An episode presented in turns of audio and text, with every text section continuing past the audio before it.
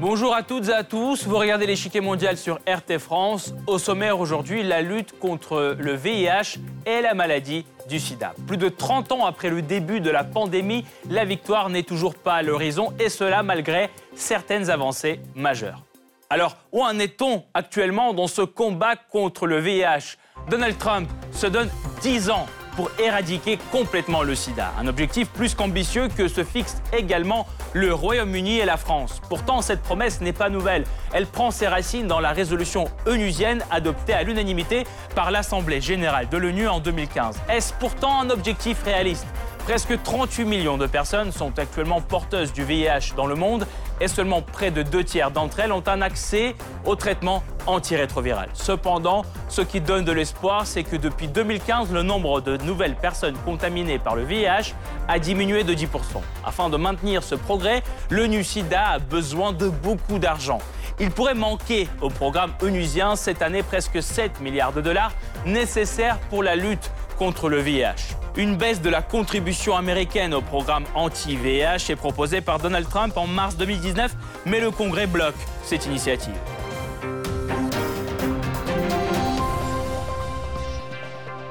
Mais avant de poursuivre, voici ce qu'il faut savoir sur le VIH qui, malgré des efforts titanesques, reste aujourd'hui invaincu. C'est le Blitz.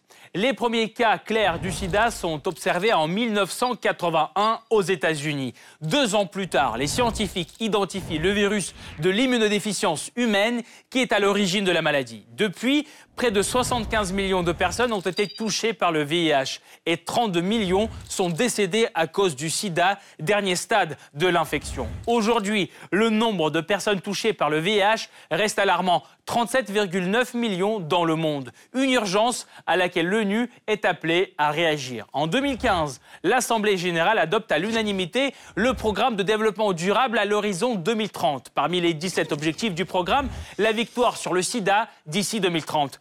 Mais avant d'en parler, l'ONU SIDA se fixe d'abord l'objectif 90-90 90 et prévoit qu'en 2020, 90% des porteurs du virus connaîtront leur statut séropositif. 90% des malades diagnostiqués auront accès au traitement et enfin 90% des personnes sous traitement antirétroviral verront leur charge virale supprimée. Or, réaliser ces objectifs cette année-là semble très improbable. Parmi les obstacles principaux, le manque de financement, bien sûr. En 2018, quelques 19 milliards de dollars ont été consacrés à des programmes de lutte contre la maladie dans les pays à faible et moyen revenu. C'est 1 milliard de moins qu'en 2017 et 7 de moins que la somme jugée nécessaire pour 2020. Par ailleurs, les conflits armés, la stigmatisation et les inégalités sociales limitent fortement l'accès au traitement antiviral dans certains pays. Bonne nouvelle, le nombre de nouvelles personnes contaminées par le VIH est en baisse et la proportion des malades recevant un traitement antirétroviral augmente. Mais la victoire contre ce fléau est encore bien incertaine. Si l'ONU parle de la fin du sida d'ici 2030, c'est que cet objectif optimiste a été officiellement fixé par plusieurs pays comme les États-Unis, la France ou le Royaume-Uni. Mais est-il vraiment réaliste? Malgré certaines avancées, la situation reste alarmante. Chaque année, des centaines de milliers de malades décèdent du sida à travers le monde. Des millions de personnes découvrent leur séropositivité. Au cœur des préoccupations se trouvent l'Europe de l'Est et l'Asie centrale où le sida gagne progressivement du terrain. En Afrique, certains progrès sont accomplis, mais le nombre de personnes y vivant avec le VIH reste très considérable. Plus de 25 millions. Autre point qui inquiète, les contributions des pays à l'ONU-SIDA baissent d'un milliard de dollars en 2018. Conflits, violences, inégalités, eux aussi freinent considérablement les progrès. L'autre défi de taille est la stigmatisation. L'OMS la qualifie même de principal obstacle à la qualité des soins aux malades du sida. Alors, quelles sont les solutions envisagées pour limiter la progression de cette maladie? Pourquoi, malgré un engagement international, la fin du sida n'est-elle toujours pas visible à l'horizon? Pour répondre à ces questions, nous rejoignons Anne Sénéquier, chercheuse associée à l'ERIS. Madame Sénéquier, bonjour. Bonjour Oleg cette année, c'est le délai final de l'objectif des 3,90. Cependant, il est loin d'être réalisé. Une percée est-elle encore possible? Et qu'est-ce qui a mis des bâtons dans les roues de l'ONU-SIDA selon vous?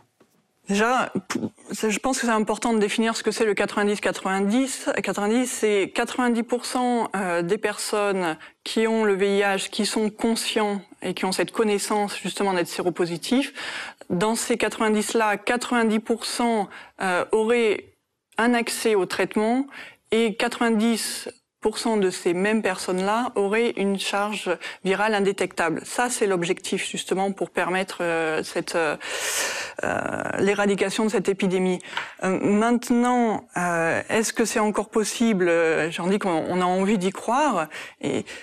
Pourquoi finalement on, en est encore final, à, se poser des questions Plusieurs choses. On a évidemment des problématiques de financement qu'on verra probablement un petit peu plus tard, mais euh, qui sont euh, là aussi en termes de santé malheureusement le nerf de la guerre. Ensuite, on a ce qu'on appelle les quick wins, qui sont euh, des choses que l'on peut faire et qui vont avoir un impact très rapide et euh, très important. Et ça, malheureusement, dans certaines parties du monde, euh, elles, on, les a, on les a déjà faits et du coup, les, derniers, les, obstacles qui restent encore sont les plus problématiques parce que justement, elles vont toucher au comportement et au maillon faible finalement de toute épidémie, c'est-à-dire le facteur humain.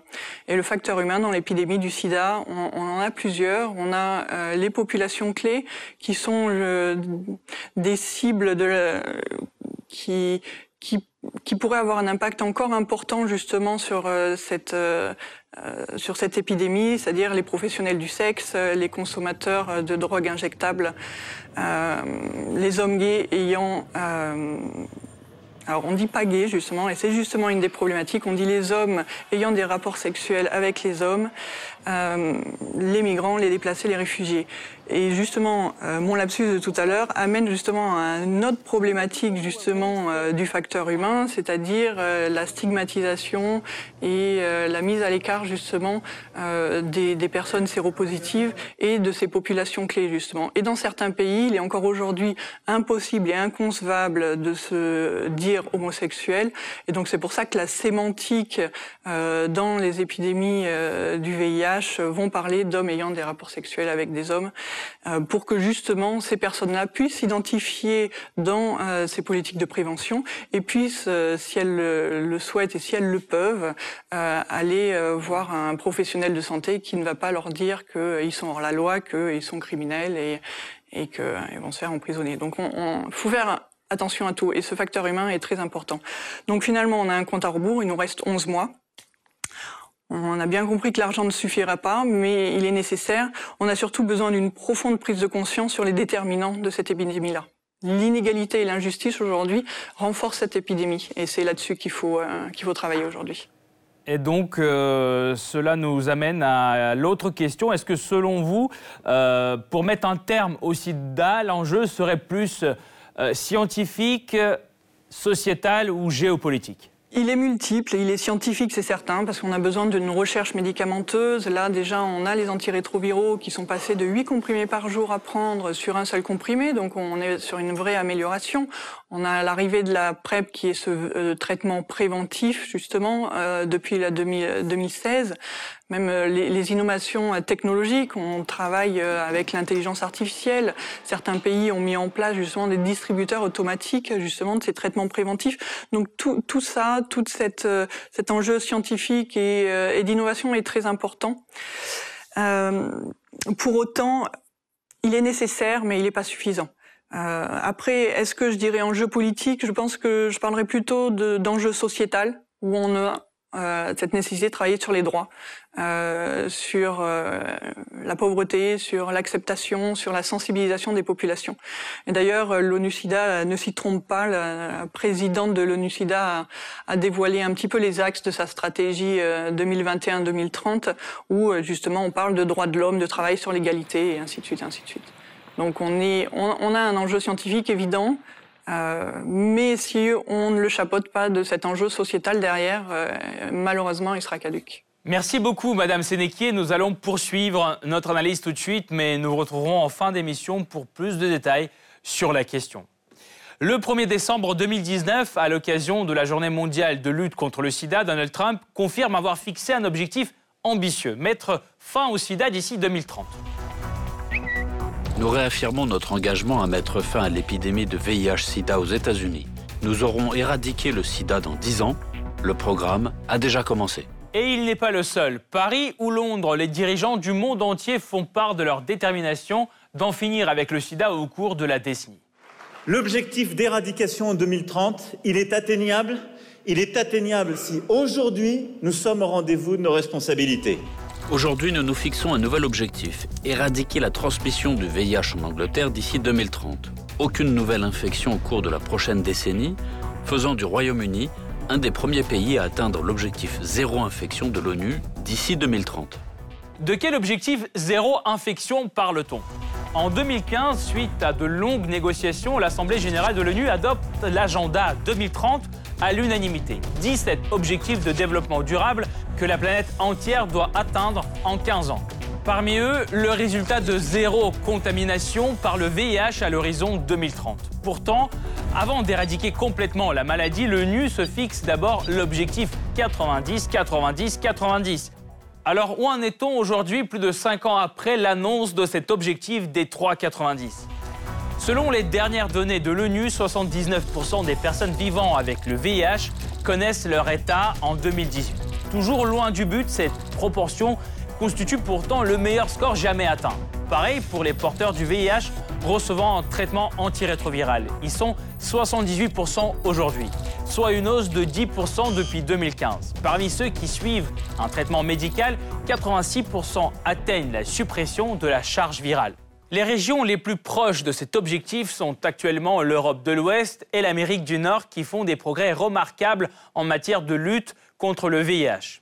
À l'échelle mondiale, les tendances générales sont pourtant mitigées. D'un côté, depuis 2015, le nombre de nouvelles personnes contaminées par le VIH a diminué de 10%. En 2018, ce chiffre plafonnait à 1,7 million de personnes. Le nombre de morts du VIH passe sous la barre de 1 million depuis 2013 et continue de baisser.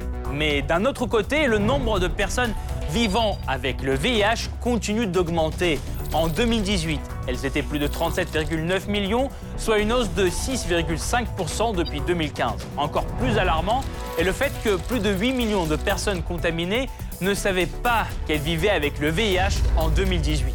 Une conséquence directe de l'insuffisance du nombre de diagnostics du VIH. Le chemin vers le zéro sida d'ici 10 ans ne sera donc pas facile. Et c'est surtout vrai pour l'Afrique, la région la plus touchée par le VIH.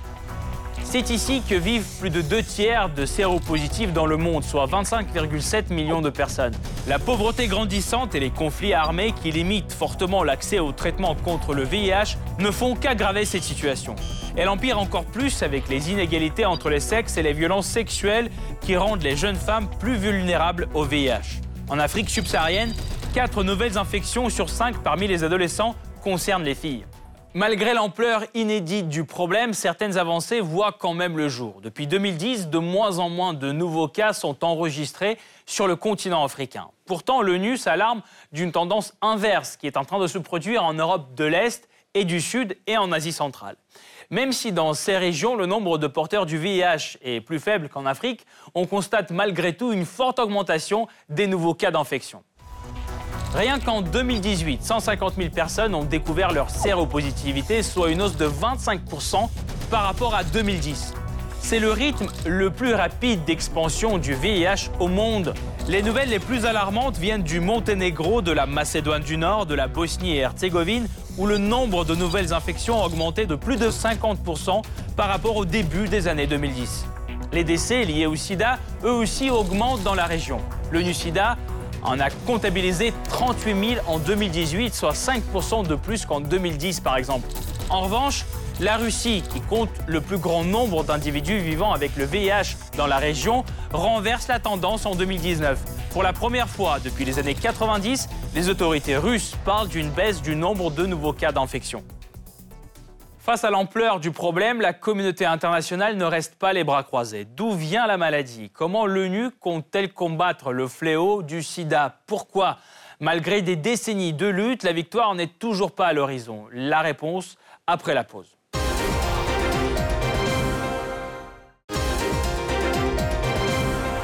Plus d'un million de nouvelles infections et des centaines de milliers de morts chaque année. Le VIH continue à gagner du terrain. De son côté, l'ONU semble déterminé à mettre fin à la maladie mortelle d'ici 10 ans. Un objectif plus qu'ambitieux compte tenu du fait que la lutte contre ce fléau se poursuit depuis plus de 30 ans. Les années 1920. C'est au Congo belge, la RDC aujourd'hui, que le VIH serait apparu selon l'hypothèse dominante avancée par des chercheurs belges et anglais. Entre 1930 et 1950, le virus commence alors à se propager depuis le Congo vers les pays voisins. 1960. Après son indépendance, le Congo belge devient un bassin d'emploi attractif pour les francophones comme pour les haïtiens. Ces derniers, de retour dans leur pays, auraient transporté le virus vers la côte ouest de l'Atlantique, aux États-Unis. Dans les années 70, alors que la libération sexuelle bat son plein aux États-Unis, le virus s'y propage et se multiplie dès lors aux quatre coins du monde. Ce n'est qu'en 1981 que le virus est porté à l'attention du public. La communauté homosexuelle américaine est alors frappée par une nouvelle maladie qui frappe le système immunitaire. Elle est d'abord considérée comme l'appellation saugrenue de cancer gay, mais les scientifiques réalisent vite que le virus est aussi dangereux pour les autres. Dès lors, la propagation du virus devient un sujet d'inquiétude planétaire. 1982, la maladie a désormais un nom, SIDA pour syndrome d'immunodéficience acquise. Le 20 mai 1983, une équipe de chercheurs de l'Institut Pasteur en France isole un virus, l'AV, qui pourrait être impliqué dans le sida. Plus tard, ce virus sera rebaptisé VIH ou virus de l'immunodéficience humaine. Cependant, on ne connaît pas encore les modes de transmission. C'est en 1985 que les scientifiques constatent que le VIH se transmet à travers les fluides corporels, à savoir le sang, le sperme et le lait maternel. En 1987, les pays européens tels que la France et la Grande-Bretagne notamment adoptent des campagnes publicitaires choc afin de sensibiliser les populations contre le sida. En 1987, l'OMS officialise l'appellation du VIH. Puis elle crée le Programme mondial de lutte contre le sida. Au même moment, l'Assemblée générale des Nations unies incite tous les pays membres à lutter activement contre le virus. Toujours la même année, un traitement antirétroviral AZT voit le jour. Il empêche le virus de se propager et permet de combattre les infections liées au sida. C'est une avancée scientifique majeure, mais il est coûteux et présente des effets secondaires. Il ne guérit certes pas la maladie, mais cela donne tout de même de l'espoir dans la lutte contre la maladie. 1995, l'ONU SIDA est.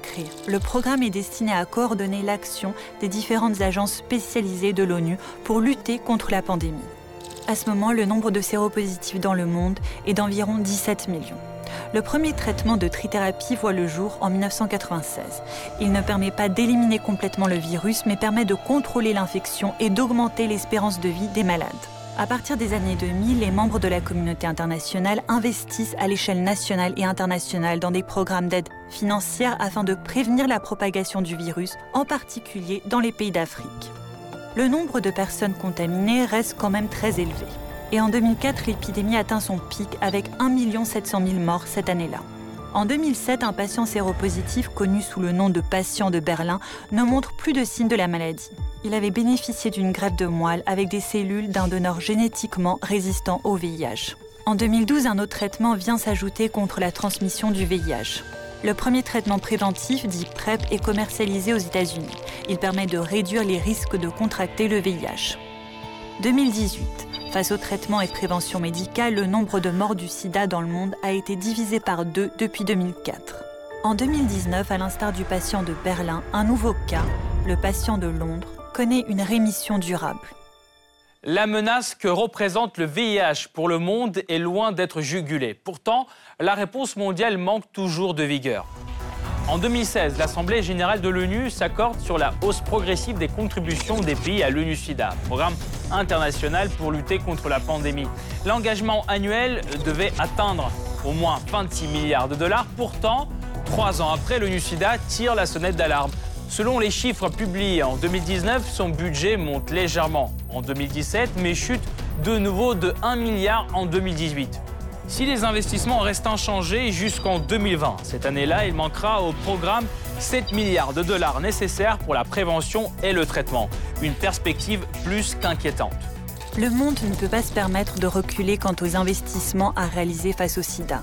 Les pays doivent honorer leurs promesses d'accroître progressivement leurs investissements si le monde doit respecter ses obligations face aux plus vulnérables et aux plus démunis.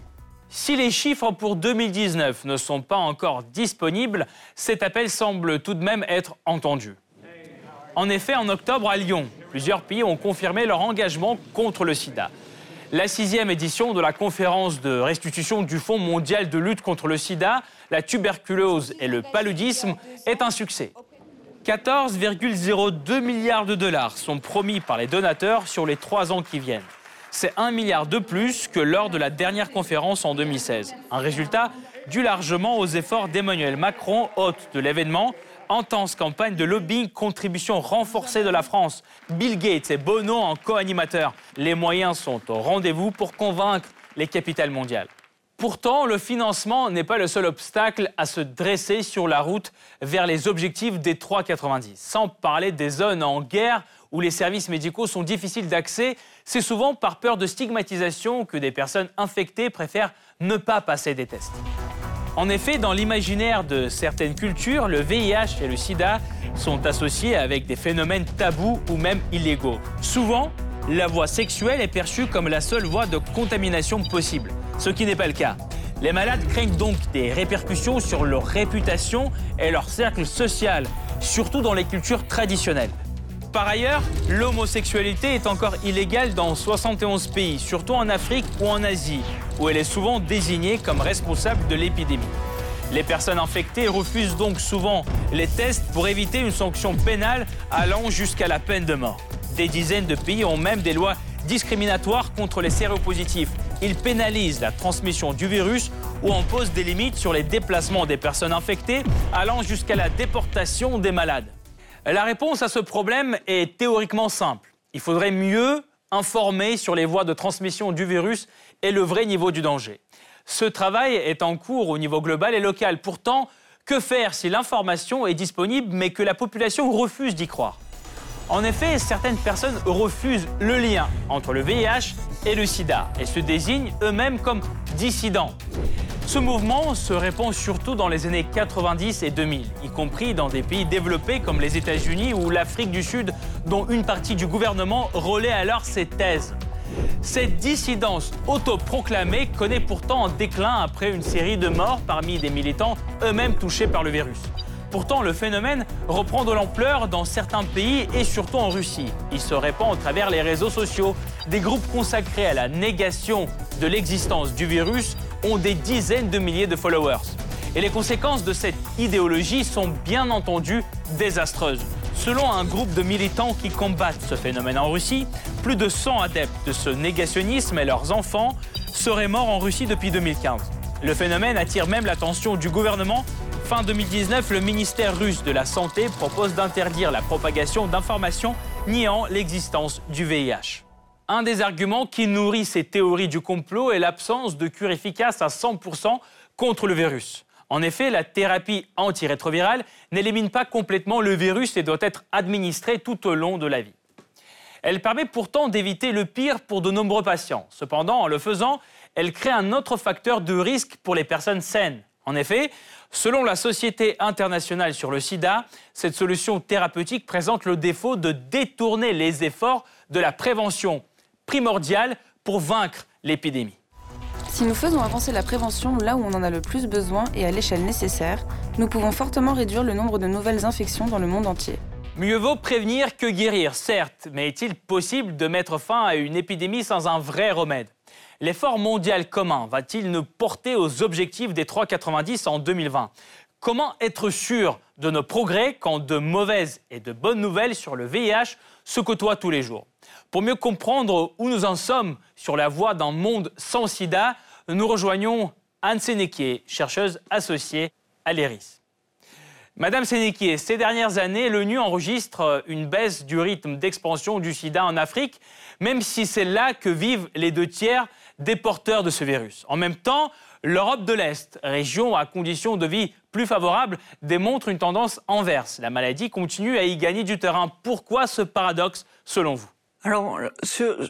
Cette différence, finalement, on va avoir ce, ce paradoxe qui, qui, est présent, mais qui malgré tout prouve que l'argent mis sur la table ne suffit pas et qu'on a une vraie problématique, et, on retombe un petit peu ce dont on parlait en première partie de l'émission sur les problématiques euh, sociétales.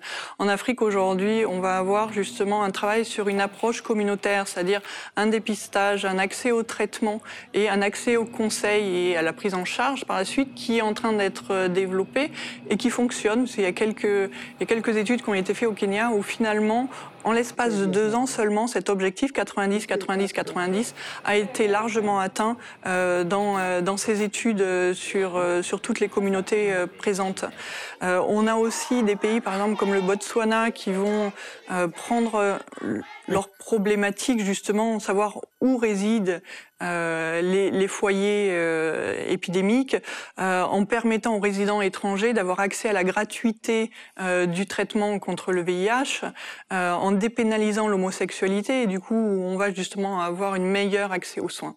Et c'est justement là où on a une problématique avec l'Europe de l'Est et et l'Ukraine et Monténégro, tout ça, où on a finalement encore une très forte stigmatisation des populations clés dont, dont nous parlions tout à l'heure. Et, euh, et c'est un problème. Donc cette, cette partie de, de la population euh, n'a pas pas accès euh, aux soins. Et lorsque justement ils vont pouvoir aller malgré tout chercher des soins, on a aussi euh, une difficulté pour trouver que ce soit des professionnels de la santé euh, qui ne vont pas être dans le jugement, qui ne vont pas faire un report et ainsi de suite. Et c'est vrai que, par exemple, lors, lors, des Jeux de Sochi, finalement, il y a eu beaucoup de, discussions sur la communauté LGBT. On dit que tout allait, tout allait bien se passer. Et en même temps, on avait des informations comme quoi toute manifestation qui promouvait, euh, qui promeut le, les comportements homosexuels euh, seraient interdits finalement. Donc d'un côté, on a une petite ouverture, de l'autre côté, on a toujours cet interdit sociétal, et, et c'est là le, la problématique, c'est là le, la chose la plus compliquée à faire, ça va être le changement de comportement. Et ça, c'est pas juste travailler sur les populations cibles, c'est travailler sur la population générale et faire passer les bons messages, autant en termes de loi que en termes d'acceptation dans la vie de tous les jours, euh, dans les écoles, dans les hôpitaux, dans les euh, au travail et ainsi de suite et ainsi de suite. Donc ça, c'est c'est vraiment il y a ce besoin de travailler sur euh, les valeurs et d'acceptation de la société et ça, aujourd'hui, euh, c'est ce qu'on a évoqué tout à l'heure, ce, ce, maillon faible qui, qui, persiste et qui finalement euh, sera aussi présent en Afrique. Mais pour l'instant, euh, comme en Afrique, on a cette capacité d'avoir encore quelques quick wins et d'accès aux soins. Mais finalement, sur les chiffres, ça se, ça se répercute différemment. Merci, merci beaucoup. Merci encore, Madame Sénéquier. Je rappelle, vous êtes chercheuse associée à l'ERIS. Merci d'avoir apporté votre éclairage dans cette émission. Cette partie-là n'est pas encore terminée. La semaine prochaine, une nouvelle partie vous attend avec d'autres pions sur l'échiquier mondial. À bientôt sur RT France.